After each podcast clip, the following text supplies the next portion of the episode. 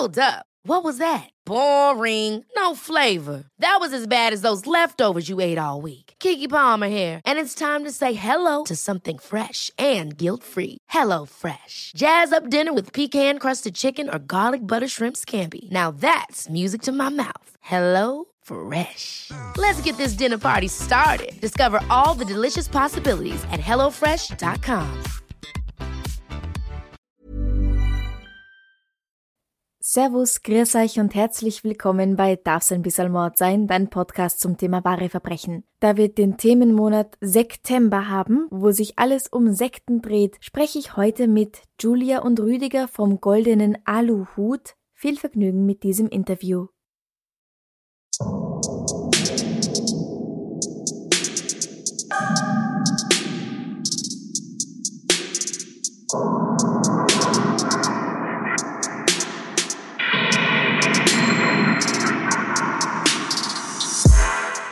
Ja, herzlich willkommen. Vielen herzlichen Dank, dass ihr euch die Zeit genommen habt. Vielen Dank, dass wir heute da sein dürfen und über ein überaus spannendes Thema sprechen dürfen. Ich bin Julia, ich komme aus Berlin. Ich, ihr kennt mich vielleicht von Facebook mit dem goldenen Aluhut, dem Award für die Verschwörungserzählungen des Jahres. Also wir machen ja auch mhm. ziemlich Furore mit unserer Aufklärungsarbeit in Social Media, in den etablierten Medien, deutschsprachigen Medien. Wir machen auch viel mit Österreich und mit der Schweiz. Und ähm, ja, wir klären über Verschwörungstheorien auf, über Fake News, über Sekten und ideologischen Missbrauch, rechtsextreme Strukturen, alles, was so den Geist verklebt. Wir machen Workshops, Bildungsworkshops, machen Rüdiger und ich, sprechen über Psychologie von Verschwörungsglauben und Rüdiger über das Faktenchecken. Das ist unsere Aufgabe, das machen wir mit Herzblut und da freuen wir uns natürlich, dass wir heute darüber sprechen dürfen. Ja, also ich freue mich auch sehr. Ich bin ja durch den goldenen Aluhut, wie du gesagt hast, über Facebook auf dich oder auf euch gekommen und lese da schon seit Jahren immer wieder mit. Hab auch einiges davon sehr lustig gefunden am Anfang. Aber ich muss sagen, das Lachen ist mir dann immer mehr im Hals stecken geblieben quasi als ich gemerkt habe, wie tragisch das eigentlich oft ist, dass diese Menschen das glauben und was sie glauben. Ja, absolut. Da geht's dir wie uns. Aber da kommen wir dann wahrscheinlich noch dazu. Aber wir sind ja nicht zu zweit heute, sondern zu dritt. Ja, hallo, ich bin der Rüdiger, ich komme auch aus Berlin, bin schon lange Jahre als Faktenchecker unterwegs und ähm, jetzt auch seit äh, Anfang des Jahres auch der nächste Festangestellte beim Goldenen Aluhut und er unterstützt Julia und wir machen, wie gesagt, Bildungsworkshops, äh, ganz viel Öffentlichkeitsarbeit und äh, zum Beispiel in solchen Podcasts hier und ähm, sonst versuchen wir uns halt ähm, so gut es geht halt gegen die Missinformation und den ganzen Schwurbel halt mit ganz viel Humor, Aufklärung und Vernunft entgegenzustellen. Mhm. Jetzt im September haben wir den Sektember, wo es eben hauptsächlich um Sekten geht in jeder Folge. Und letztes Jahr habe ich da schon mit der Pressesprecherin der österreichischen Beratungsstelle für Sektenfragen gesprochen. Es war äußerst interessant, das kann man sich auch immer noch anhören. Das ist für alle verfügbar. Und jetzt habe ich gedacht, 2021, also es hat ja letztes Jahr schon begonnen, aber jetzt 2021 es wird immer größer, dieses Thema Verschwörungen, und wir kommen da einfach nicht weg davon. Was früher ein paar Leute waren, die an Chemtrails geglaubt haben, das hat sich sehr geändert. Das sehe ich auch bei der Seite von Goldenen Aluhut. Es wird jetzt eigentlich nicht mehr besonders viel über Chemtrails veröffentlicht, sondern ja, modernere Verschwörungsmythen. Absolut. Übrigens, wo du es gerade ansprichst, Thema Chemtrails, mhm. ja, kleine Anekdote. Ja. Ähm, die Chemtrailer sind nie weg gewesen, ja, die sind immer noch da mhm. und die werden auch jetzt ähm, nochmal verstärkt wiederkommen durch ähm, den Klimaschutz, dadurch, dass wir uns verstärkt mit der Klimakrise auseinandersetzen. Aber als die Pandemie begonnen hat und als der Flugverkehr reduziert wurde, da war natürlich die Freude groß in den Chemtrail-Gruppen. Die haben mhm. alle Fotos vom strahlend blauen Himmel gepostet und gesagt, ja, super und so und sie sprühen nicht mehr, das ist ganz großartig. Mhm. Und dann ähm, wurde der Flugverkehr jetzt immer wieder aufgenommen und da sind sie jetzt natürlich auch total empört und sagen, wir müssen irgendwas tun. Das System sprüht wieder, die wollen uns weiter verdummen. Das hat sicher was mit der Pandemie zu tun. Und ähm, ich hatte auch wieder so ein bisschen Chemtrail-Content diesen Sommer, gab es tatsächlich, kam auch gut an. Muss vielleicht mal wieder ein bisschen Chemtrail-Content suchen, das stimmt. Es ist der, der Spaß ist auch für uns, ich will nicht sagen verloren gegangen, wir haben immer noch Spaß bei der Arbeit, um Gottes Willen. Aber wie du schon sagtest, diese ganzen kleinen lustigen Grüppchen, über die man halt vor sechs, sieben Jahren berichtet hat, sind zu großen Gefahrengruppen angewachsen, zu politischen Parteien, zu gewaltbereiten Szenen. Und da haben wir natürlich auch eine Meinung dazu, da haben wir was dazu zu sagen, da wollen wir darüber aufklären. Also es, momentan hält sich echt die Waage. 50 Humor, 50 Prozent echt traurige Geschichten und ähm, gefährliche Geschichten. Mhm. Ich habe gelernt, dass es jetzt eher Verschwörungsmythos heißt, statt Verschwörungstheorie. Sagt ihr jetzt auch so? Oder? Nee, sagen wir nicht so. Okay, okay. Wir sagen Verschwörungsideologien und Verschwörungserzählungen. Denn, ah. also pass auf, ich versuche das mal ein bisschen anders zu klassifizieren. Ich, also ich weiß nicht, warum Verschwörungsmythen äh, so einen Run hat und warum äh, dieser mhm. Begriff irgendwie so gern verwendet wird, weil Verschwörungsmythen sind ja im Endeffekt nur ein, ein Unterteil von Verschwörungsideologien, von Verschwörungserzählungen, die ja Verschwörungsnarrative haben. Wie jetzt zum Beispiel das Narrativ von der großen Umvolkung. Mhm. Das haben wir ja in vielen Ländern, das erleben wir auch in den USA, hier wie gesagt in Deutschland Deutschland, in Österreich, in der Schweiz denken viele Leute, dass Einwanderer und Einwanderinnen gezielt reingeschleust werden, um das System zu destabilisieren, um die Sozialkassen zu plündern, um Bürgerkriege auf äh, unserem Boden auszulösen oder was auch immer oder halt eben um das deutsche, um das arische, um das österreichische Blut zu verwässern und ähm, so weiter. Das sind Narrative. Dahinter stecken Ideologien, rechte Ideologien, die grundsätzliche Verschwörungsideologie, dass alles von fremden Mächten gesteuert wird, dass hinter allem, was passiert, äh, eine, entweder eine Einzelperson oder eine Gruppe von geheimen Personen steckt, die die Regierungen kontrollieren, die die Medien kontrollieren, die das Volk dumm halten. Also das ist ja wirklich ein Weltbild, von daher ist der Ideologiebegriff schon recht richtig. Mhm. Und natürlich sind auch Verschwörungsmythen ein Teil dieses Gesamtkonstruktes, denn Mythen wie die jüdische Weltverschwörung zum Beispiel, die seit Jahrhunderten erzählt werden. Ja. Ritualmordlegenden, andere mythische Geschichten, die auf ähm, historische Begebenheiten zurückgehen oder alte Legenden aus alten Urvölkern, die erzählt werden und in den Kontext der Esoterik gerückt werden, Beweise für die hohle Erde und sowas. Das sind eher doch Mythen, äh, mhm. um das ein bisschen zu feiner zu klassifizieren. Und Verschwörungstheorien gibt es tatsächlich nur ganz, ganz wenige im 0, irgendwas Prozentbereich, die auch wirklich den Anspruch einer wissenschaftlichen Theorie erheben. Und die findet man tatsächlich dann doch eher im Chemtrail-Bereich. Erstaunlicherweise. und auch eher im Bereich Klimakrise und äh, auch eher Geschichten, die schon 10, 15, 20 Jahre zurückliegen, als das Thema erstmals aufkam. Mhm. Der Unterschied Theorie zu Mythos ist ja eher, dass eine Theorie ja etwas wissenschaftlich Beweisbares sein sollte, ne? Richtig, genau. Und Mythos ist halt eine Geschichte. Korrekt. Und dem geht ja auch eine These ähm, vorher, ja, bevor man eine Theorie erstellt. Aber das würde ich gerne mal Rüdiger erklären lassen, weil das ja, ist bitte. ja auch als Faktenchecker und unser wissenschaftlicher äh, Mitarbeiter sein Fachgebiet. Genau, also das, das ist halt äh, wie auch generell immer Theorien im wissenschaftlichen Sinne und im äh, populär sprachgebrauchlichen Sinne missverstanden werden. Da sagt man ja, äh, Gravitation ist ja auch nur eine mhm. Theorie. Das ist auch wieder so ganz häufig ein, ein Schwurbel, um es zu diskreditieren, so äh, dass es ja auch alles gar nicht belegt ist. Nein, also natürlich ist die Gravitationstheorie belegt, die belegt man jedes Mal neu, neu wenn man sich äh, irgendwie auf den Hals legt. Aber um jetzt mal ernsthaft zu bleiben, die Theorie in dem Sinne, ist was, was halt falsifiziert werden kann. Das ist ganz wichtig. Man muss es widerlegen können, man muss äh, es evidenzbasiert stützen können, man muss Daten dazu haben, man muss Belege dazu haben. Und eine Hypothese ist zunächst mal äh, eine Annahme, dass etwas so sein kann und das muss dann halt in einer Theorie gearbeitet werden und die kann man dann halt dann entsprechend testen, indem man halt schaut, ist es wirklich so. Aber diese ganzen Behauptungen, was als Verschwörungstheorie im Volksmund so bekannt geworden ist, da ist es ja gar nicht so, dass man irgendwelche Beobachtungen macht und überlegt, wo es herkommen könnte, sondern da steht von vornherein der Schuldige fest. Mhm. Also da ist sofort die Elite im Hintergrund, da ist die NWO, da ist die jüdische Weltverschwörung, da ist dann der Deep State oder was auch immer dahinter steht und die stehen von vornherein fest und alles, was man darum herum an irgendwelchen äh, Fakten findet, wird so zurechtgerückt, dass es halt darauf zeigt, dass der Schuldige wirklich auch der Schuldige ist. Und das Pferd ist quasi argumentatorisch von hinten aufgezäumt und das ist äh, halt keine wissenschaftliche Herangehensweise, das ist einfach nur eine, ja, sehr ähm, kurzsichtige, verblendete Herangehensweise, sag ich mal. Mhm. Jetzt gibt's natürlich schon sehr viele in Anführungsstrichen Beweise. Also es gibt ja auch Wissenschaftler, wie ernstzunehmend die dabei sind, das ist jedem selbst genau. überlassen. Das, das, das ist auch das, das, große Problem halt. Äh, da sind Menschen, äh, irgendwie 100 Lungenärzte geben ein Statement ab zu Corona mhm. oder äh, ein äh, Mikrobiologe erzählt was über das Coronavirus oder über Immunologie. Oder ist ein Biologe, gern zitiert Clemens Awey beispielsweise, ein Biologe, der häufig als Virenexperte zitiert wird und erzählt was über mhm. Impfungen. Mhm. Der Mann ist Bodenkundler an der Universität für Bodenkunde in Wien. Und ähm, wenn man da guckt, was der Mensch so wissenschaftlich getan hat, dann hat er Bücher geschrieben über die Heilkraft des Waldes. Mhm. Und damit ist er eigentlich so qualifiziert in Sachen Virologie und Epidemiologie, wie eigentlich jeder Normalverbraucher eigentlich auch und vielleicht ein bisschen mehr oder weniger. Aber das macht ihn nicht zu einem Experten. Und das ist das Problem halt auch, dass in den Medien häufig Menschen dargestellt werden mit einer Expertise, die eigentlich für den Bereich gar nicht relevant ist. Mhm. Also dann sagen die was, aber die Aussagekraft ist nicht so, ähm, also sie haben einfach keine, keine, keine echte Expertise. Klingt halt nur sehr plausibel oder sehr wissenschaftlich. Oder ist halt ein großer Name, der es sagt. Mit einem Doktortitel dazu. Da fehlen halt die Fakten. Woran liegt es denn, dass Menschen daran überhaupt glauben? Na, jetzt mal kurz auf den äh, Kontext zu kommen mit den mhm. äh, Wissenschaftlerinnen und Wissenschaftlern. Menschen, die sehr charismatisch sind, ja, und sehr eloquent auftreten und eine Persönlichkeit haben, die, wenn die was zu sagen haben, dann wird denen eher geglaubt, auch wenn es Blödsinn ist. Mhm. Und Menschen können einfach irren, auch wenn sie studiert haben, wenn sie wissenschaftlich gebildet sind. Wir sind nun mal nicht vollkommen, wir sind auch manchmal doof. Wir sind getrieben von Sorgen, Ängsten, Nöten, Hoffnungen, Wünschen aus der Welt, Weglügerei.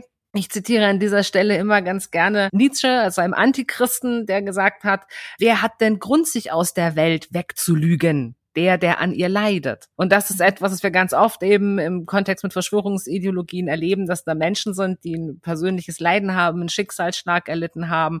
Die haben vielleicht wirklich Angst, ja, so eine rudimentäre Grundangst, ja, etwas zu verlieren ähm, oder das unter der Fremdkontrolle zu stehen oder dass wir von der Regierung belogen und betrogen werden, dass wir etwas verlieren, was wir uns hart errungen haben in unserem Kulturkreis, eine Freiheit, die Entwicklung, die wir durchgemacht haben nach zwei Kriegen und so weiter und so fort ähm, das, das kann Menschen antreiben, an Erzählungen zu glauben oder Erzählungen für wahrzunehmen, die genau diese Angst befeuern. Man nimmt euch das wieder weg, was ihr euch so hart erarbeitet habt. Oder man möchte gar nicht erst, dass ihr vorankommt. Alle eure Bestrebungen, die mühselig sind, sind alles sinnlos und nutzlos, weil da eine geheime Weltelite dahinter steckt, die gar nicht will, dass ihr erfolgreich seid.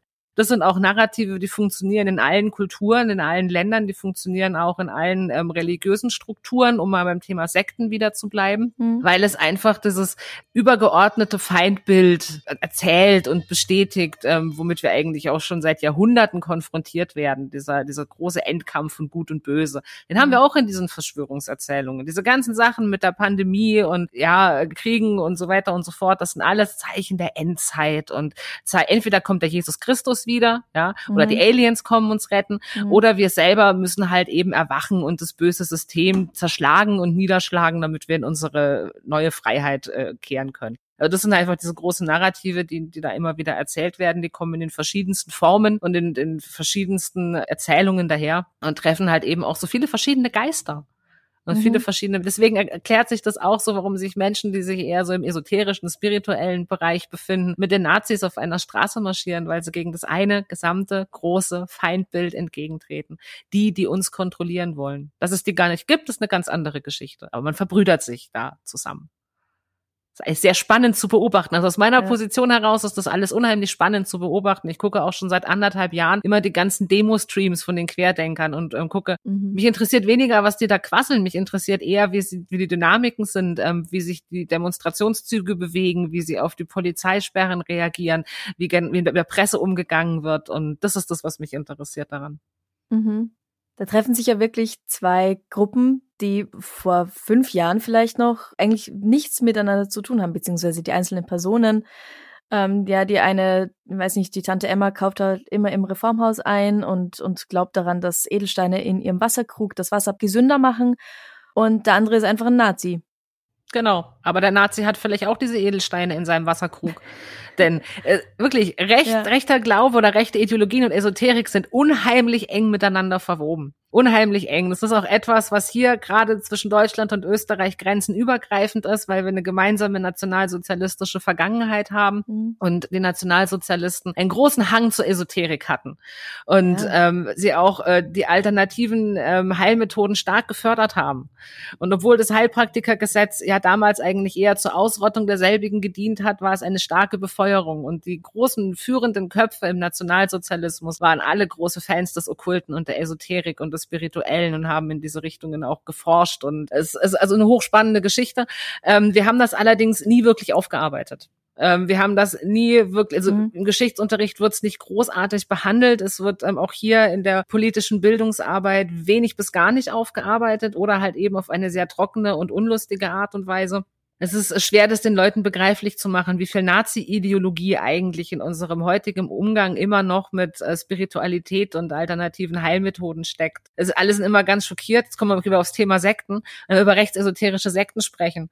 Es gibt da zum Beispiel eine, so, so eine Sektenguru-Dame, die wendet sich speziell an Frauen in Krisensituationen.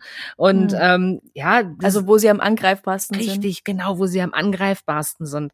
Und ähm, verkauft ihnen Heilerinnen und Meisterinnen Seminare für 20.000 Euro. Das oh. musst du immer überlegen. Da stürzen sich die Frauen dann noch in den finanziellen Ruin, damit sie dann irgendwie gemeinsam zum Untersberg reisen können, was sie übrigens auch dieses Jahr gemacht haben. Letztes Jahr ging es nicht wegen der Pandemie, um dort mit den Aliens Kontakt auf aufzunehmen, mit denen der Adolf Hitler schon Kontakt gehabt hat.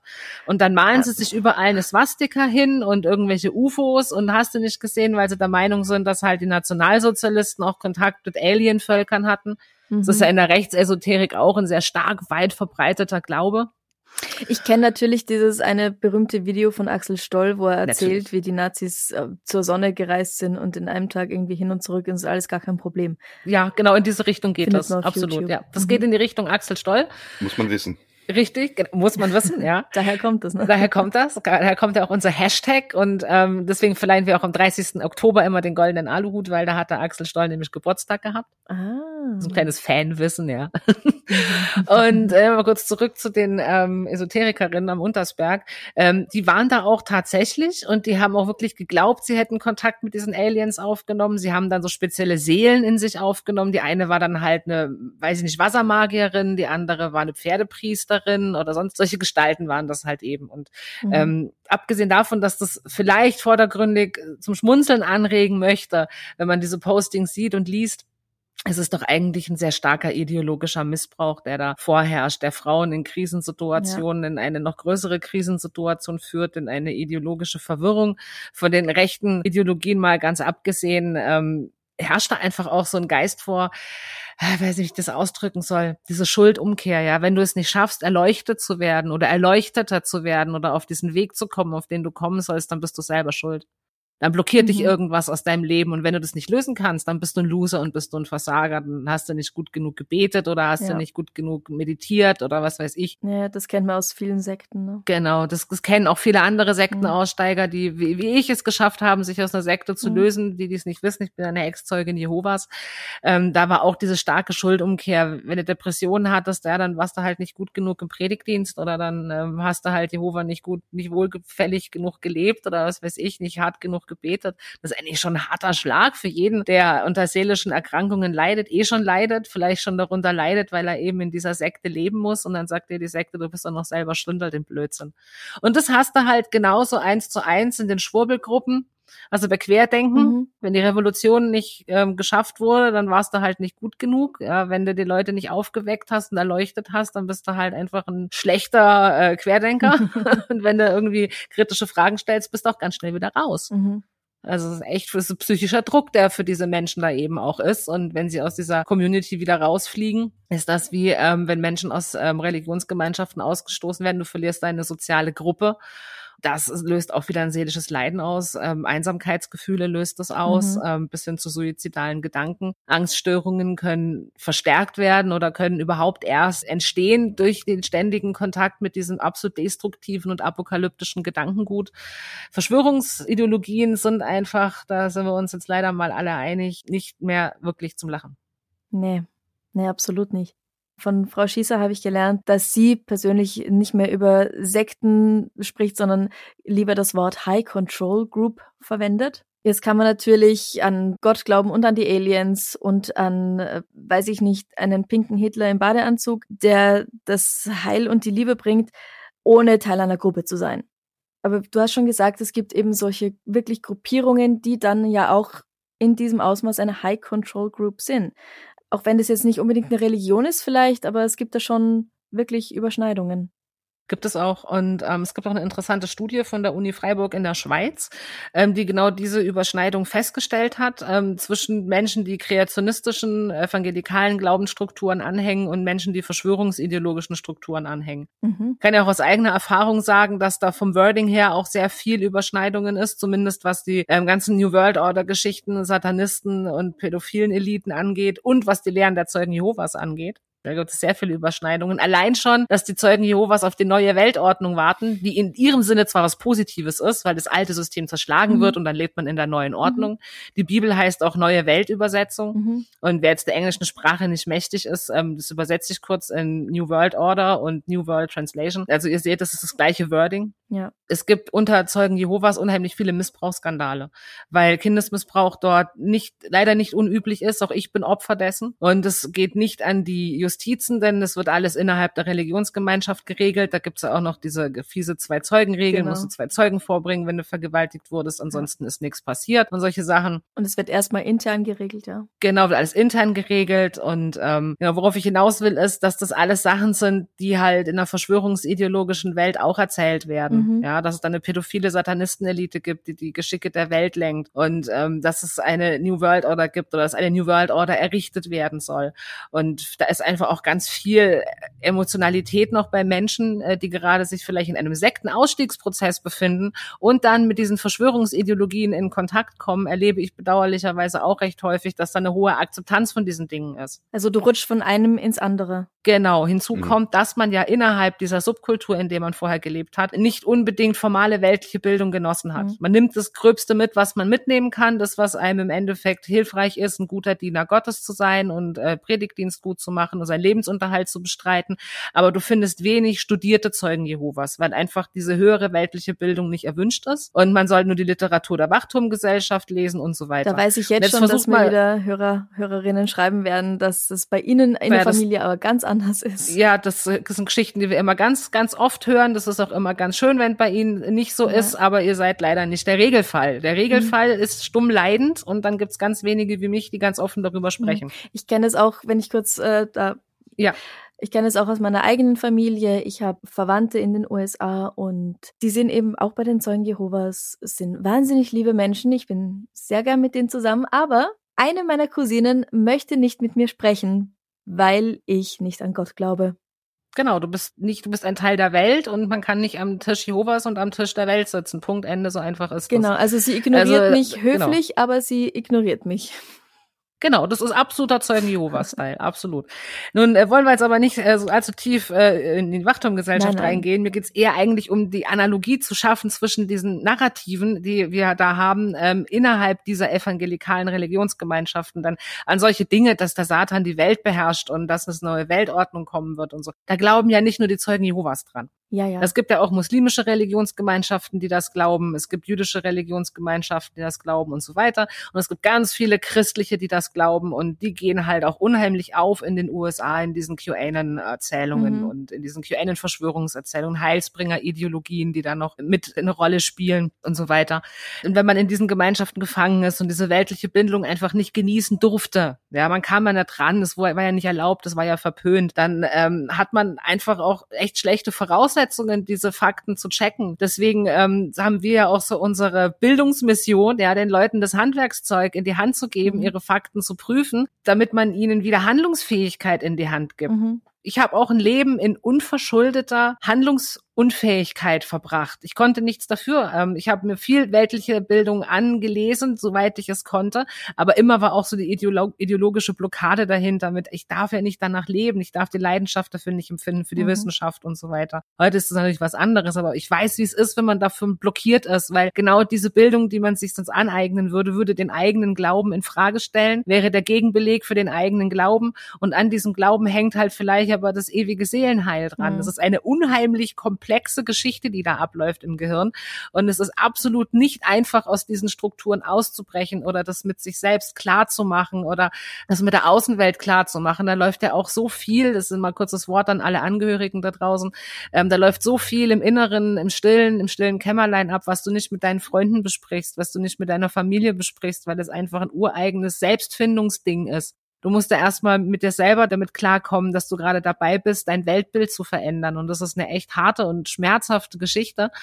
Genauso wie viele erst nach außen treten, wenn ihr Glaube gefestigt ist, treten auch viele andere erst nach außen, wenn ihr Glaube wieder gelockert wird. Mhm. Da, also, wie gesagt, nehmt das bitte da draußen ja alle nicht persönlich, wenn eure Angehörigen mit euch nicht darüber sprechen. Sie können vielleicht nur mit sich selbst darüber sprechen. Das muss man auch akzeptieren, drängt sie nicht dazu. Aber wenn sie mal dann zu euch kommen, dann seid einfach, seid nicht überschwänglich, verschreckt die Leute nicht, seid einfach für sie da, geht ihren Lebensweg mit ihnen zusammen soweit es möglich ist natürlich, selbstverständlich. Und wenn sie anfangen, Fragen zu stellen und darüber zu sprechen, ermutigt sie, ihre eigenen Entscheidungen zu treffen mhm. und sich ihres eigenen Verstandes zu bedienen. Und damit Menschen sich ihres eigenen Verstandes bedienen können, sind Leute wie wir da, die dann diese Angebote auch bringen, die Leuten das beibringen, wie man seine Fakten prüft, wie man auch über sich selber reflektiert, welche psychologischen Mechanismen dahinter stecken und in welchen Strukturen sie mal gefangen waren. Das hilft auch zu verstehen, ja, in welchen mhm. Strukturen bin ich aktuell gefangen, wie kann ich mich davon lösen? Und dass das Gehirn auch nach ein paar Monaten anfängt, sich davon eigenständig abzulösen, wenn man keinen Kontakt mehr mit diesen Ideologien hat. Das ist ein großer Hoffnungsschimmer. Das habe ich auch erst im Nachgang erfahren und viele Sektenaussteiger berichten es auch, dass so ein drei bis vier Monats Zeitraum ist, wo das Gehirn dann anfängt, zur Normalität langsam zurückzukehren. Mhm. Das ist ein absehbarer Zeitraum, ein sehr absehbarer Zeitraum. Und in diesem Zeitraum kann man auch wirklich seine Freunde um Hilfe bitten und die Familie ansprechen. Und da kann man sich Hilfe holen. Und die Kollegen aus Wien von der Sektenstelle, das weiß ich auch, das sind gute Kollegen und gute, gute Berater da mhm. und kann ich euch nur ins Herz legen. Ja. Du hast jetzt schon darüber gesprochen, du hast selbst zuerst herausfinden müssen, irgendwie, wie kann ich diese Fakten überprüfen? Rüdiger, das ist ja dein Thema. Mhm, genau. Was würdest du denn jemandem raten, der jetzt mit, mit einer neuen Meldung konfrontiert wird, die erstmal geglaubt wird, oder? Die Grundlage ist eigentlich immer eine zweite Quelle suchen. Mhm. Eine zweite Quelle, die ist unabhängig berichtet, also nicht, wo irgendwie halt die eine Zeitung von der anderen abschreibt, gerade die Boulevardblätter oder so, das, da teilen sich Meldungen schon mal sehr schnell durch. Die sind meist auch die ersten, die äh, über irgendwas berichten, aber das muss nicht notwendigerweise direkt so Hand und Fuß haben einfach mal schauen, wer berichtet das. Ist das eine seriöse Zeitung oder ein Medienoutlet oder ist das so irgendein dubioses Blog, was vielleicht noch so heißt, die absolute Wahrheit.wordpress.com mhm. und ähm, vielleicht auch kein Impressum hat. Impressum ist so der nächste Check, den man da machen kann. Wer schreibt da eigentlich? Ist ja auch im Zweifelsfall ein Rückkanal, wo man halt die Redaktion erreichen kann. Oder halt, ähm, wo man sehen kann, wer ist das überhaupt? Und wenn sich jemand dann gar nicht zu erkennen gibt, ist das vielleicht auch schon mal ein Hinweis, ein weiteres Puzzleteil bei dem Faktencheck. Mhm. Aber wenn mir jetzt immer gesagt wird, du kannst, ich weiß nicht, ähm, der Zeitung, der Standard oder der Zeit, mhm. du kannst denen einfach nicht vertrauen, weil die gehören zu den Bösen. Und dann lese ich das dort, dann gehe ich ja mal davon aus, dass ich dem nicht vertrauen kann. Das wäre jetzt aber für mich eine seriöse Quelle. Das ist ja richtig, weil grundsätzlich was Julia eben von sprach, dieses Wissen, was halt notwendig ist, wo sich dann halt die meisten äh, der, der, der ganzen Geschichten um Corona zum Beispiel auch direkt in äh, Luft auflösen, wenn man ein kleines bisschen Biologie-Grundwissen äh, hat oder sowas, die finden sich ja in diesen Organen, sag ich mal, in den renommierten, hier Standard, der auch gerade im wissenschaftlichen Bereich in, äh, sehr renommiert ist und sehr präzise halt aus der wissenschaftlichen Welt da berichtet. Da kann man äh, davon ausgehen, was da drin steht. Da kann man erstmal getrost sein, dass das schon äh, Hand und Fuß hat oder zumindest geprüft ist. Und wenn sie irren, dann korrigieren sie es auch. Das ist ja auch so eine journalistische Gepflogenheit, Richtigstellungen zu veröffentlichen. Wenn man guckt, natürlich, man irrt sich mal in der Zeitung, dann kommt eine Richtigstellung. Wenn das aber überhaupt nicht passiert, dann ist es ein weiterer Hinweis. Natürlich ist diese Diskrepanz halt da zwischen den Medien, die, äh, sag ich mal, von den sag ich mal, Normalsterblichen halt äh, als seriös empfunden werden und den verschwörungsideologisch Vorbelasteten, die halt äh, natürlich ein ganz anderes Weltbild haben und dementsprechend mhm. sind wir als der goldene Aluhut ja auch deren Nemesis irgendwie, die ja halt per se systemgesteuert und was man sich da alles anhören muss. Ist ja auch absolut logisch, also, kann man ja auch gar nicht anders erwarten. Aber das Schöne an dieser ganzen Geschichte ist, man kann die Behauptungen ja nachprüfen. Man kann ja nachrecherchieren, ist das Bild wirklich von dann und dann. Dann ist es vollkommen unabhängig, wer das schreibt. Dann könnte es auch irgendwie halt in irgendeinem Käseblättchen gestanden haben. Aber wenn man nachprüfen kann, dass diese Angaben da korrekt sind, dass das Bild wirklich von da ist, dass es an dem Tag aufgenommen wurde und dass es auch genügend Zeugenaussagen gibt, dass diese Aussage so stimmt, dann ist es vollkommen egal, wer es schreibt. Und dann kann es auch gut sein, dass mal irgendwie RT Deutsch oder so, dass die auch mal was Korrektes berichten. Das ist natürlich richtig. Aber ähm, man kann Fakten überprüfen. Man kann eine Voreingenommenheit gegenüber gewissen Medien haben, man kann vielleicht bei manchen genauer hinsehen, bei manchen sollte man genauer hinsehen, aber letztendlich die Fakten entscheiden, sage ich mal, darüber, wo wirklich, sage ich mal, die Seriosität in dem Bereich dann zu finden ist. Mhm. Vielleicht darf ich an dieser Stelle mal ganz kurz einsteigen. Die Frage ist jetzt gerade kurz, an wen richten wir uns eigentlich auch mit der Aussage, die wir gerade getätigt mhm. haben? Die Menschen, die noch drin sind in diesem kruden Gedankenbild, die werden wir mit den ganzen Faktenchecks nicht mhm. erreichen. Aber wenn der erste Zweifelsgedanke schon da gewesen ist und der erste Selbstreflexionsgedanke schon da gewesen ist und du dich zum ersten Mal gefragt hast, wieso will ich eigentlich glauben, dass das wahr ist? Was gibt mir das? Welchen Mehrwert habe ich davon? Mhm. Welches emotionale Mütchen möchte ich kühlen? warum triggert mich das emotional so, ja, dass das und das eventuell hätte passiert sein können. Da, so sehr, dass ich es glauben möchte und mir alle Faktenchecks egal sind. Das ist halt die essentielle Frage. Da können wir mit, mit den besten Angeboten kommen, wenn diese Grundfrage noch nicht gestellt wurde. Wenn der Zweifel am eigenen Weltbild noch nicht da gewesen ist. Den kann man auch von außen nicht erzwingen. Mhm. Den können, kann man auch als Angehöriger nicht erzwingen. Wer zu mir kommt und mich fragt, wie, wie er oder sie eine Person retten kann, sage ich gar nicht. Mhm. Du bist nicht in der Position, jemanden zu retten. Es steht dir nicht zu, jemanden zu retten. Zu retten ist auch die vollkommen falsche Wortwahl. Denn ähm, gerettet werden kann nur der, der gerettet werden will und der um Hilfe bittet. Mhm. Und genau das ist halt hier nicht der Fall. Ihr könnt aber in diesen Gesprächen mit eurer angehörigen Person zum Nachdenken anregen und zur Selbstreflexion, indem ihr W-Fragen stellt. Wieso? Weshalb? Warum? Wer? Mit wem? Mit welchen Mitteln? Und so weiter versucht ein bisschen nachzubohren und nachzufragen. Und ihr selbst als angehörige Person macht das, was Rüdiger empfohlen hat. Ihr setzt euch mit dem Thema auseinander und beschäftigt euch damit und ähm, checkt die Inhalte und macht die Faktenchecks und lest, was renommierte Medien dazu geschrieben haben. Ihr seid kluge Leute. Ich weiß, ihr könnt es auch im Kontext lesen, wenn ihr den Schwurbel dazu lest und mal explizit nach den Verschwörungstheorien äh, zu dem Thema sucht, damit ihr einfach wisst, was die Person euch dagegenüber erzählt.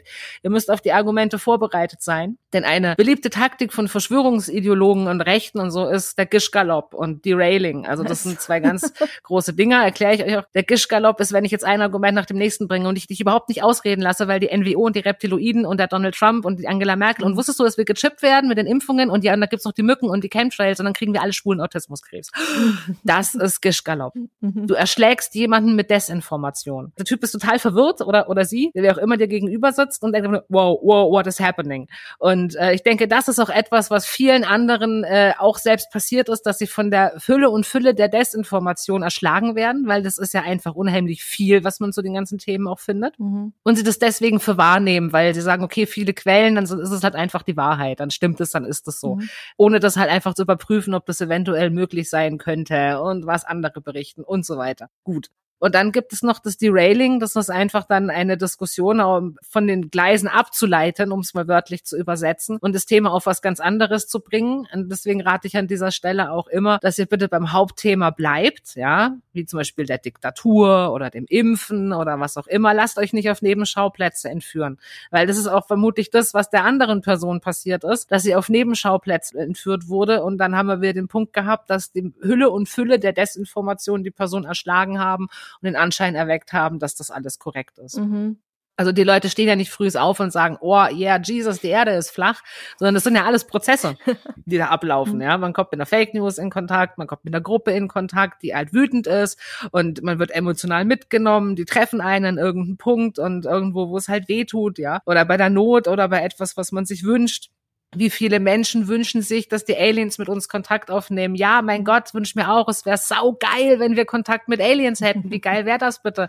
Aber es ist halt nun mal nicht der Fall und damit das ist halt die Realität, ja. Der Wunsch und Realität sind manchmal nicht mit in Einklang zu bringen. Und wie viele Menschen möchten sich aus der Welt weglügen, weil sie in dieser Welt leiden? Ich kann das alles nachvollziehen. Mhm. Ich kann jeden einzelnen Schmerz kann ich nachvollziehen. Aber es ist halt einfach nun mal keine langfristig konstruktive Lösung, sich in solchen Verschwörungsideologien zu vergehen, in Mythen und Legenden oder den, die eigene Wut auf irgendein Feindbild zu transportieren, auf eine Menschengruppe oder die, die ureigene Angst, dass man Sicherheitsgefühl verlieren könnte. Das ist ja oftmals so, so viele kleine Dinge, wie jetzt zum Beispiel die Akzeptanz von gendergerechter Sprache, die Akzeptanz von queeren Menschen. Da gegen sich so viele Leute drüber auf, einfach aus einer Angstsituation, weil die liebgewonnenen Dinge, von denen man sich orientiert in der Welt, wie sie sind, die brechen dann weg und dann fühlt man sich unsicher und dann ist man erstmal wütend. Mhm. Das erlebe ich so oft. Und es ist auch keine Schande, sich das selber einzugestehen. Das passiert mir selber oft. Ich stand, war selber an diesem Punkt, dann habe ich über mich selber reflektiert. War auch ein Prozess von ein, zwei Jahren, habe festgestellt, okay, alles klar, hab mich geirrt. Das ist nicht schlimm, das tut nicht weh. Und ist auch völlig okay, diesen Prozess müssen wir halt einfach machen. Und ich denke, das sollen wir uns als Menschen auch bewusst machen, äh, dass wir fehlerhaft sind und äh, dass wir genau deswegen ja auch die Möglichkeiten des Faktencheckens haben und des Überprüfens von Fehlermeldungen, dass es Leute da draußen gibt, die das beruflich machen Zum Beispiel die Kollegen aus Österreich, Mimikama. Mhm. Oder hier in Deutschland Korrektiv, Faktenfinder der Tagesschau und so weiter. Die großen Medien haben ihre eigenen Faktencheck-Portale jetzt on online. Das ist super, das ist großartig. Da sitzen Leute, die nehmen uns die Arbeit ab. und das Schöne an diesen Dingern ist, die geben ihre Quellen an. Ja. Du kannst es nachlesen, du kannst es selber überprüfen. Und wenn du dir unsicher bist, dann wendest du die Sachen an, die wir zum Beispiel in unserer Broschüre zu stehen haben, wie man bei Karten und Wetter überprüfen kann, ob das Häusel wirklich da steht, wo es stehen soll, oder ob da wirklich die Sonne geschienen hat an diesen Demo-Tage und mhm. so weiter. Das sind alles so grundlegende Dinge, die kann man erlernen und dann kann man ganz großartig rumnavigieren in dieser Welt der Desinformation. Mhm. Aber macht euch bewusst, ja, macht euch bewusst, dass man, dass es nichts ist, was vom Himmel fällt, das lernt man einfach. Und dann macht es auf einmal wieder Spaß. Dann hat man was zu tun und hat auch wieder Handlungsmöglichkeit. Wenn ich, äh, wenn ich jetzt in einem, einem Verschwör in eine Person, die aus dem Verschwörungsglauben da kommt und so ein bisschen wieder Interesse zeigt, man kommt an einen Punkt, wo man sich mit ihr hinsetzen kann und man Faktencheck machen kann. Wenn die dann noch einen anbeißt und merkt, boah, das ist ja cool, ich kann ja, boah, meine ersten selbstgecheckten Fakten, sag ich mal so ganz grob gesagt, oder meine ja. erste Story, wo ich rausgefunden habe, jo, die ist richtig oder oder hier ist da Fehler drin, dann gibt einem das ja auch was. Dann hat man ja auch wieder so ein, mhm ich habe jetzt was, was andere nicht haben. Ich habe selbst rausgefunden, dass das, ja, so fühlt sich Recherche an. Mhm. Das ist ja auch ein positives Erlebnis, was man dann halt dann mitgeben kann. Ja, ja, absolut. Die große Frage ist ja auch immer, wer hat eigentlich was davon, oder? Also das ist die Frage, die ich mir immer stelle. Sagen wir mal, es gibt diese super mächtige Person, die alles leitet und alles kontrolliert und uns Menschen, uns Normalsterbliche klein halten möchte und möchte, dass wir alle unfruchtbar werden. Wer hat denn in Wirklichkeit etwas davon? Du meinst jetzt die Gruppen ähm, selbst, die, die aktiv sind da draußen? Ja, ja. Da, ja. Also, also ist es nicht die realen oder die fiktiven? hm. ja, ja, wer hat jetzt was? Nein, ich meine die fiktiven. Kann, ich kann dir beides beantworten. ja, bitte. Nein, ich meinte die fiktiven. Also ist es nicht eine Frage, die man sich auch immer mal stellen könnte? Wenn es jetzt die Reptiloiden wirklich gibt, äh, was haben sie denn davon, wenn wir alle unfruchtbar werden oder so? Ja, das ist also immer wieder bei diesem Urnarrativ gut gegen böse, mhm. was du auch wirklich schon in, in Kulturen lange vor unseren Tagen gefunden hast. Das Narrativ, dem alle großen Religionen folgen, dass es das Gute gibt und dass es das ewig Böse gibt und dass das ewig Böse immer das ewig Böse ausüben muss und Schlechtes tut und Menschen kontrolliert und ähm, ihnen Böses antut mhm. und dagegen stehen halt die Krieger des Lichts und so weiter.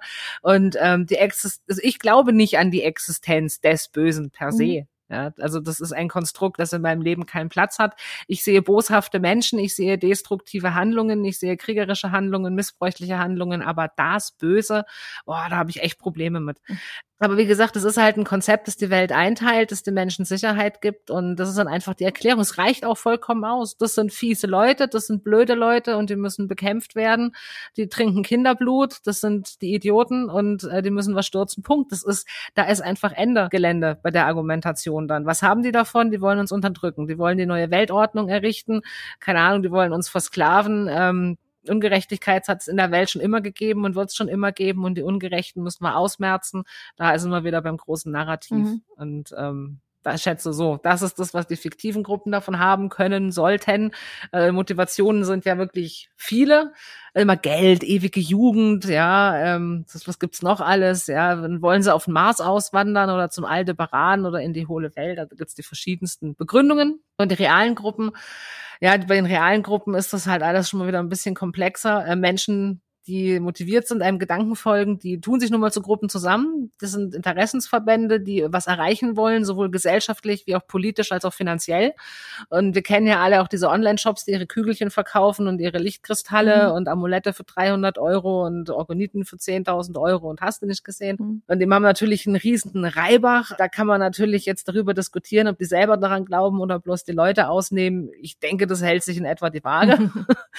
und ähm, die politischen Gruppierungen Gruppierungen gesellschaftlichen halte ich schon dafür wesentlich gefährlicher weil die sich halt jetzt da zusammentun und sowohl in Deutschland als auch in Österreich als auch in der Schweiz, um da irgendeinen politischen Impact zu erlangen und an die Macht, nicht unbedingt an die Macht zu kommen, aber sie begehren zumindest gegen die äh, bestehenden Parteien auf und ähm, wollen möglichst viele aus dem Volk zusammenbringen, um die in Anführungsstrichen friedliche Revolution voranzutreiben, um den Sturz der fiktiven Diktatur voranzutreiben. Das halte ich halt in der politischen Landschaft erstmal für gefährlich wegen den radikalen Gedanken, die da drin sind und zum anderen führt das unsere Demokratie auch total ad mhm. absurdum.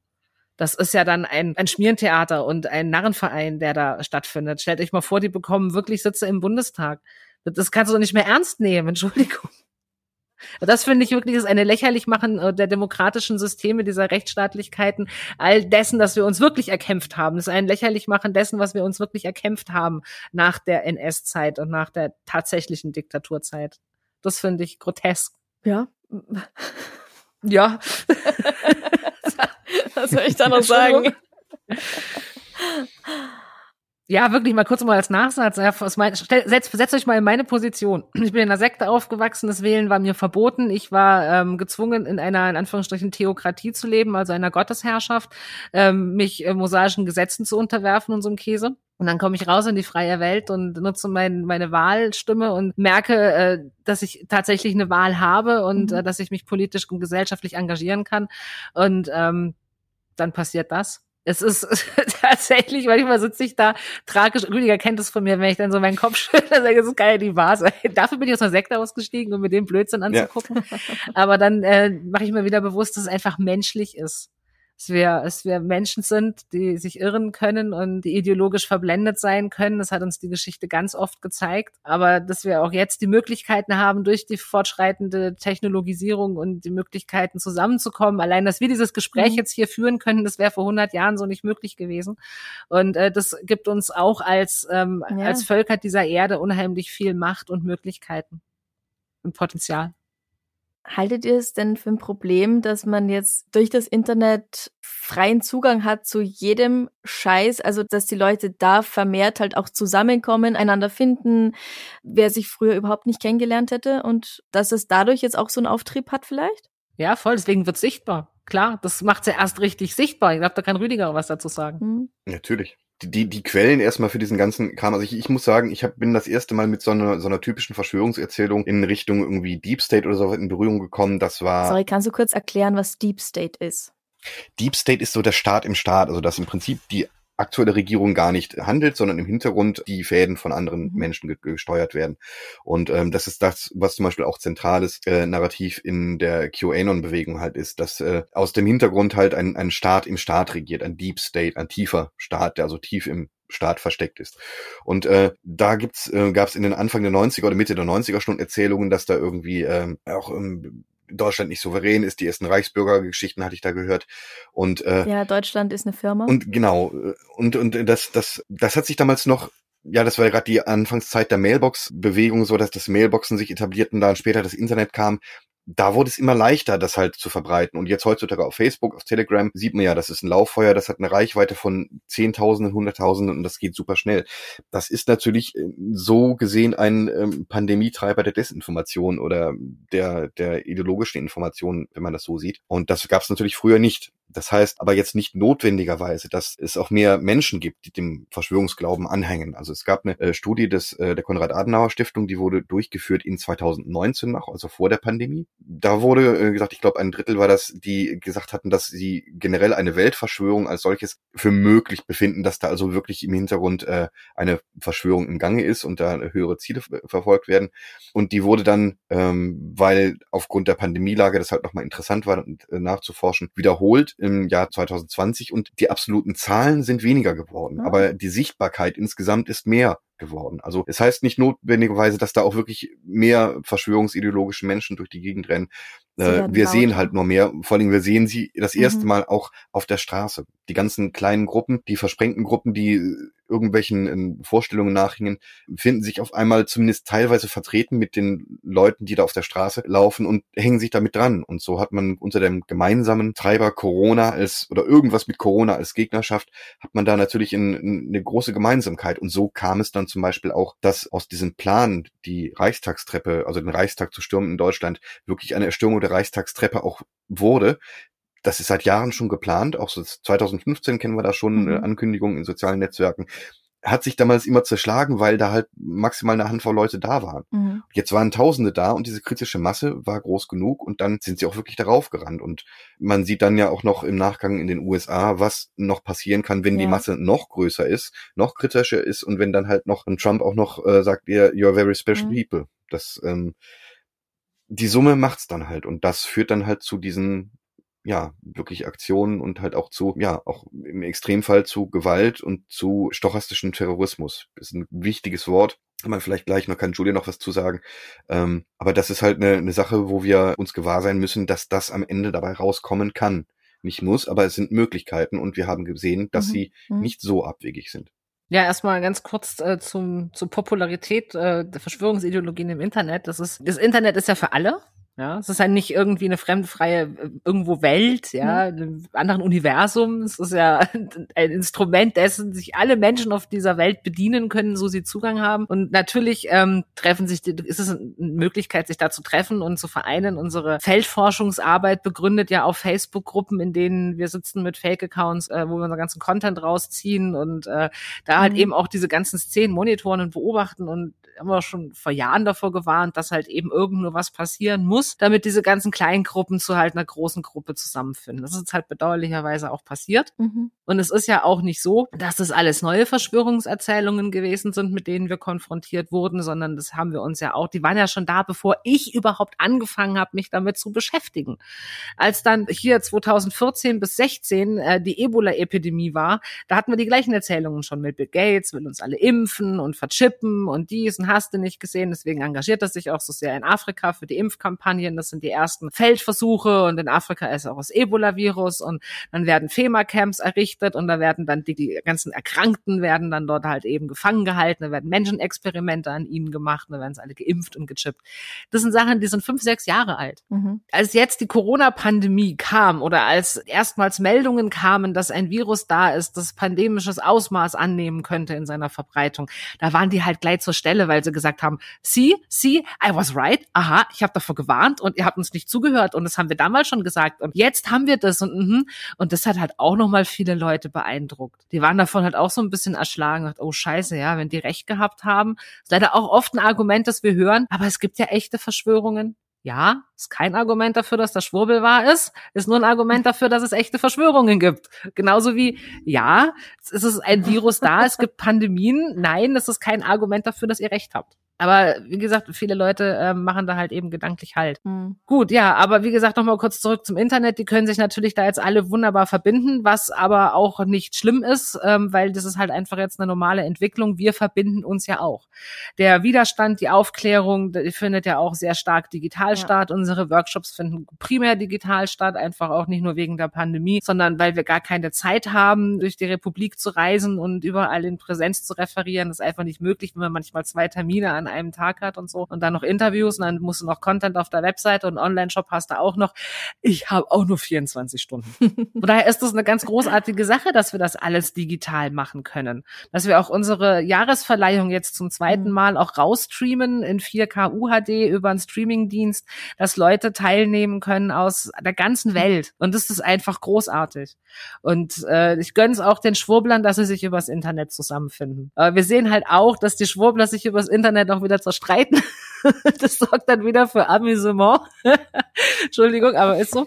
Und mhm. wir beobachten, wie die Gruppen sich wieder zerschlagen und dann bilden sich wieder neue Gruppen und wieder Kleingruppen und die gehen wieder in andere Kleingruppen unter und ähm, da halt keine tatsächliche Substanz dahinter ist, erreichen sie den wirklich riesigen großen Point, den haben sie halt noch nicht erreicht. Also die Gefahr ist trotzdem da. Es ist jetzt nicht so, dass wir sagen können, okay, alles easy going, Pandemie ist weg, Schwurbler mhm. sind weg. Also so ist es nicht. Ähm, aber ich äh, denke jetzt äh, auch oh, puh, ich will nicht hoffen, dass wir nochmal Zeiten haben, in denen der Faschismus nochmal so stark wird wie früher. Ähm, da müssen wir als Aufklärer und als Widerstand einfach unsere Möglichkeiten nutzen, weil die Akzeptanz unter der mhm. Bevölkerung haben mhm. die Faschisten nämlich nicht. Die schweigende Masse ist einfach nur noch zu groß. Es müssen mehr Leute sich einfach dagegen positionieren. Mhm. Und äh, der Widerstand aus der Gesellschaft muss einfach, es hört sich immer so an, so Widerstand, ja. ja. Aber da geht es um so kleine Dinge, wie wenn ich ein Streitgespräch in der U-Bahn mitkriege, ja. Einer mhm. positioniert sich gegen Schwurbel und der andere halt schwurbelt halt rum. Dann bricht mir doch kein Zacken aus der Krone, äh, aufzustehen und zu sagen, geil, dass du dich dagegen positionierst, finde ich super, danke, dass du es gemacht hast. Man kann mhm. hier aus der U-Bahn treten mit einem guten Gefühl und die andere Person hat auch ein gutes Gefühl. Ist mir nämlich ja. selber so gegangen. Ich habe nämlich selber dieses Streitgespräch geführt und jemand hat sich an meine Seite gestellt vor zwei Jahren. Ja. Das ja. ist, das ist einfach toll. Und das brauchen wir halt einfach. Wir dürfen nicht denken, mhm. dass die anderen die Kämpfe für uns kämpfen. Mhm. Ja, Leute wie wir stehen vielleicht nur an der vordersten Front, aber äh, wir brauchen ganz, ganz viele Leute, die das äh, mit uns machen. Das, das muss einfach in alle Gesellschaftsschichten durchdringen. Mhm. Gut, also Fakten checken. Selbstreflexion. Ja, Selbstreflexion. Wenn jetzt meine Freundin daherkommt und sagt, ähm, ich lasse mich nicht impfen, weil ich möchte noch ein Kind bekommen und sonst werde ich unfruchtbar. Oder Du übrigens wusstest du schon, wenn du jetzt nicht an diesen oder jenen Gott glaubst, dann bist du halt für immer verloren und wirst schrecklich leiden in der Hölle. Also erstmal sind es ja zum Glück jetzt erstmal zwei Beispiele, die man relativ schnell entkräften kann, weil ja. mit dem mit dem Impfen, äh, das könnte der Rüdiger jetzt in zwei Sätzen die Banken, warum man da nicht unfruchtbar wird ähm, und äh, was, was den Gottglauben angeht, ich denke, so viel Toleranz kann er im Gespräch auch aufbringen, zu sagen, ich akzeptiere, dass das für dich der einzig wahre Gott ist und ähm, mhm. es gibt noch mindestens mindestens 5000 andere Götter auf der Welt, für die das selber auch zutrifft, in Alleinvertretungsanspruch zu haben, ist okay.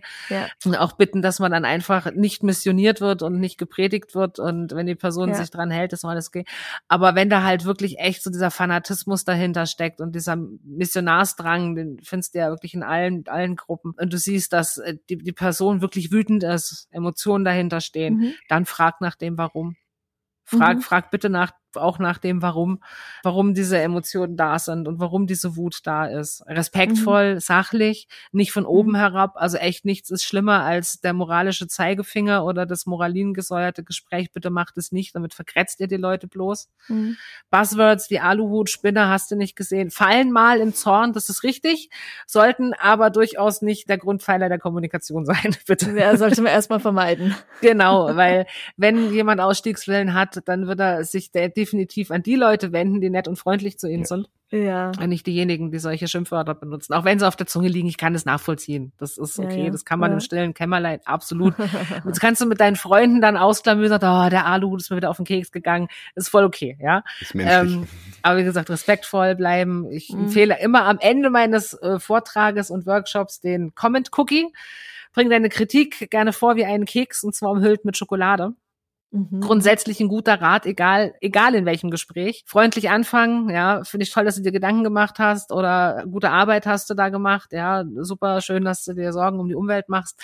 Ähm, dann kommt der eigentliche Keks, ja, mit den ganzen vielen mhm. leckeren Stückchen aus Faktencheck, Sachlichkeit, Achtsamkeit, Respekt, Freundlichkeit, Anstand, die ganzen Dinge, die man eigentlich schon von Kindesbeinen an gelernt haben sollte, aber nicht so oft anwenden sollte, anwendet, wie man es tun sollte.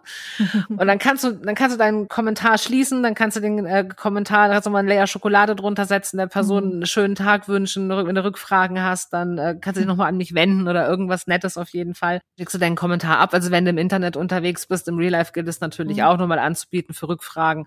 Und ähm, die Personen, mhm. die umstehend sind oder die im Internet äh, die Diskussion verfolgen, haben von deinem Kommentar vermutlich den größten Mehrwert, weil mhm. er ist sachlich geschrieben, du hast mit Fakten argumentiert. Und wenn du richtig gut sein willst, dann fasst du vielleicht nochmal in eigenen Worten deine Zitate ein bisschen zusammen, weil das zeugt auch nochmal davon, dass du dich damit auseinandergesetzt hast, ähm, wenn du in eigenen Worten nochmal wiedergibst, was in diesem Artikel vielleicht kurz steht. Nicht einfach nur Links drunter klatschen, sondern zwei Sätze dazu sagen.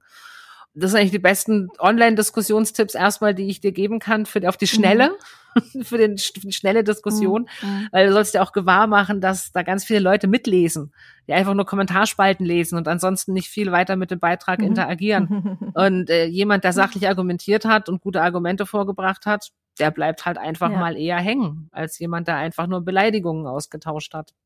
Ja, auch im persönlichen Gespräch. Also jemand, der nur auf mich eindrischt, auch sei es mit Worten und mir sagt, wie dumm ich bin, da mache ich zu, da will ich ja gar nicht mehr zuhören. Ja, voll, total voll nachvollziehen. Geht mir umgekehrt genauso. Mhm. Stell dir mal vor, da kommt jetzt einer zu dir an und sagt, die Erde ist flach.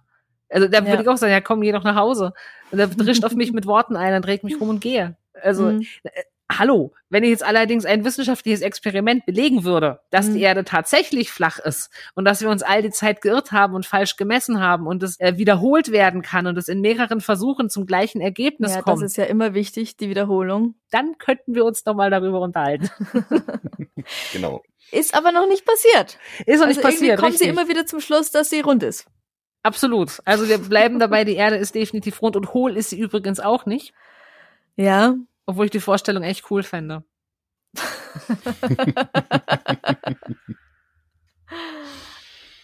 ich finde es wahnsinnig faszinierend, was den Menschen alles eingefallen ist, aber ich mag halt auch Märchen so gerne. Ja, ich bin ich mit auch. Märchen aufgewachsen und das ist ja eigentlich, ja, das sind halt Märchen, das sind irgendwelche Geschichten, die sich jemand ausgedacht hat, einen Fiebertraum gehabt hat äh, oder weil man einfach die Welt nicht versteht. Das ist absolut richtig. Und auch in diesem Kontext gesehen ähm, machen mir persönlich Verschwörungserzählungen auch unheimlich Spaß wenn es mhm. halt dieses verrückte Zeug ist und der crazy Stuff ist, äh, über den ich auch wirklich schmunzeln kann, ähm, wenn ich das in diesem Kontext sehen kann, ist das, ist, ist das ja. auch unterhaltsam und ist es auch nichts Schlimmes daran, sich davon unterhalten zu fühlen, mhm. weil ich finde auch so das Konzept Infotainment, Leute zu unterhalten und ihnen dabei was beizubringen, ist eine großartige Möglichkeit. Da haben sie noch alle Spaß dabei mhm. und man darf sich auch unterhalten fühlen. Das ist absolut legitim. Das ist auch unser Job, uns davon unterhalten zu fühlen. Und Sachen wie Finnland existiert gar nicht in Wirklichkeit. Das tut ja noch nicht weh. Aber wo es halt dahin geht, dass Leute dann ausgegrenzt werden oder als schuldig angesehen werden für all das Unheil auf dieser Welt, da hört es halt wirklich auf. Korrekt. Ja. Wo jemand dann irgendwie zu Schaden kommen kann. Richtig, oder da geht's halt genau, halt wenn du weit. anfängst, deine Kinder in diesem Verschwörungsglauben zu erziehen oder Mhm. ähm, deine Kinder nicht richtig oder deine Haustiere nicht richtig behandeln lässt und mit Schwurbelmedizin und so. Ja. Weißt du, für dein eigenes Leben kannst du machen, was du willst. Das ist deine persönliche Freiheit, die steht dir absolut zu, da rede ich dir auch nicht rein. Aber lass deine Kinder in Ruhe, lass deine Haustiere in Ruhe und lass deine Mitmenschen in Ruhe. Versuch sie nicht davon zu überzeugen und ja, lass es einfach bleiben. Damit machst du die Welt nicht besser. ja. Das versuchen wir übrigens umgekehrt auch nicht. Ich äh, hasse es, Diskussionen mit Verschwörungsgläubigen zu führen, weil ich weiß, es geht immer aus wie das Hornberger Schießen. Ich verschwende nur meine Zeit und wie gesagt, ich persönlich habe auch nicht den Anspruch, Leute zu überzeugen. Mhm. Ich habe den Anspruch, Präventionsarbeit zu leisten und Leute davor zu bewahren, die falschen Entscheidungen zu treffen. Das ist mein Anspruch. Mhm. Ich will niemanden überzeugen. Ähm, also im Grunde ist es halt, ähm, was unheimlich auch wichtig ist, was man auch in der Pandemie gesehen hat. Man muss einfach ab und zu mal ein bisschen drauf gucken, wie funktioniert Wissenschaft eigentlich, wie äh, und die Wissenschaft muss auch, denke ich, ein bisschen mehr auf die äh, Gesellschaft zugehen und mehr in Dialog treten, mehr erklären, Mhm. warum sie was tut, wie sie arbeitet und äh, Mhm. was sie macht, was gerade das das Coolste ist, was sie gerade irgendwie halt. Also das es muss lebendiger kommuniziert werden, äh, finde Mhm. ich. Wenn wir alle so ein bisschen mehr wissenschaftliche Vorbelastung, was Pandemien angeht, gehabt hätten, hätten ganz viele Verschwörungserzählungen überhaupt nicht gefruchtet, weil es von vornherein absolut unlogisch gewesen wäre. Von daher Begeisterung für die Wissenschaft zu wecken, für das Faktenchecken, für evidenzbasiertes Arbeiten, für ja, Science ist cool. Also das, das so als Statement. Und ähm, da gibt's ganz, ganz viele äh, großartige äh, Projekte, hier, die, die Science Busters zum Beispiel, halt auch ein Science-Kabarett. Wer nichts weiß, muss alles glauben. Ich denke, dieser Satz fasst das eigentlich ganz gut zusammen und ähm, ja, Spaß am Wissen und der nachfolgenden Generation zu vermitteln, das ist, glaube ich, ein, äh, auch ein Beitrag, den wir da mit zu leisten können. Mhm. Das macht ihr ja schon und das versuche ich hiermit auch. Genau. Dann haben wir alles richtig gemacht. Ich danke euch vielmals für eure Zeit. Sehr, sehr gerne. Es war eine große Freude, mit dir zu sprechen. ja. Und jetzt sagt doch noch mal kurz, wie kann man euch finden? Ja, ihr entweder googelt ihr einfach nach dem goldenen Aluhut, da findet ihr erstmal unsere Webseite und Social Media Kanäle, aber ich kann sie euch natürlich auch nochmal sagen. www.dergoldenealuhut.de geht auch ohne www. Dann findet ihr uns auf Facebook beim Goldenen Mhm. Aluhut, Twitter at Goldene Aluhut, Instagram der Goldene Aluhut, äh, bei Steady auch, äh, Steady headquarter.de slash Aluhut, um Gottes Willen, guck einfach bei Steady Aluhut, ich kann mir die URL nicht merken. und natürlich haben wir auch einen YouTube-Kanal, der Goldene Aluhut, und äh, da findet ihr auch in Zukunft ein bisschen mehr Videocontent von uns. Wir haben schon angefangen, so ein paar kleine Education-Videos zu machen über Corona-Fakten, über QAnon, Chemtrails und Reptiloide. Bisschen humoristisch und ähm, hat uns mega Spaß gemacht, die zu machen. Und da wird es in Zukunft auch noch ein bisschen mehr von uns geben. Sehr gut. Und wir werden noch unser Facts Project vorstellen. Das ist das, was wir fürs nächste Jahr, für 2022 uns vorgenommen haben. Wir machen ein Faktenprojekt, sagen wir es mal so, in dem wir den Leuten kleine Tipps zum Faktenchecken geben, in kleinen Flyern und Stickern auf kleinen Billboards oder Werbeflächen. Einfach Mhm. äh, bring's raus in die Bevölkerung, mach kleine Education-Videos, äh, bring's raus ins Mhm. Netz, mach darauf aufmerksam, kleine Broschüren, kleine Flyer, Checklisten, whatever. Es muss einfach raus, raus, raus, raus. Wir müssen es unters Volk bringen. Das sind Mhm. unsere Aufgaben fürs kommende Jahr und wir hoffen natürlich sehr, dass ihr uns dabei auch unterstützt, denn wir haben für dieses Projekt leider gar keine Förderung. Das heißt, wer uns jetzt irgendwie unterstützen möchte, findet auf unserer Webseite auch unsere Spendenkonten und ähm, die Möglichkeit einer Steady-Mitgliedschaft gibt's natürlich auch noch. Genau wie bei uns auch. Genau, das wollen wir natürlich nur unterstützen. Ja, super. Ja, dann vielen Dank nochmal und ich wünsche euch noch einen wunderschönen Tag. Das wünschen wir Dankeschön. ebenso und bleibt gesund und faktentreu. Baba. Bye, bye.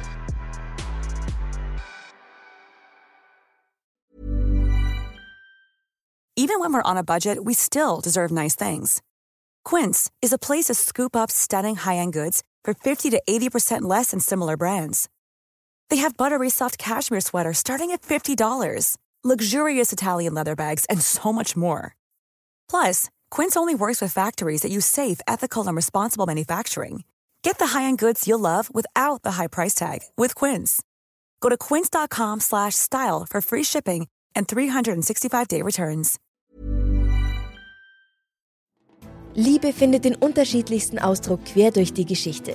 Doch ist es wirklich immer Liebe? Lasst uns über Sex sprechen. Von skandalösen Stories aus der Antike über die Geschichte von Fetischen bis hin zu den unanständigen Geheimnissen berühmter Personen. Bei Liebesgeschichte gehen wir der Entwicklung der menschlichen Sexualität auf den Grund.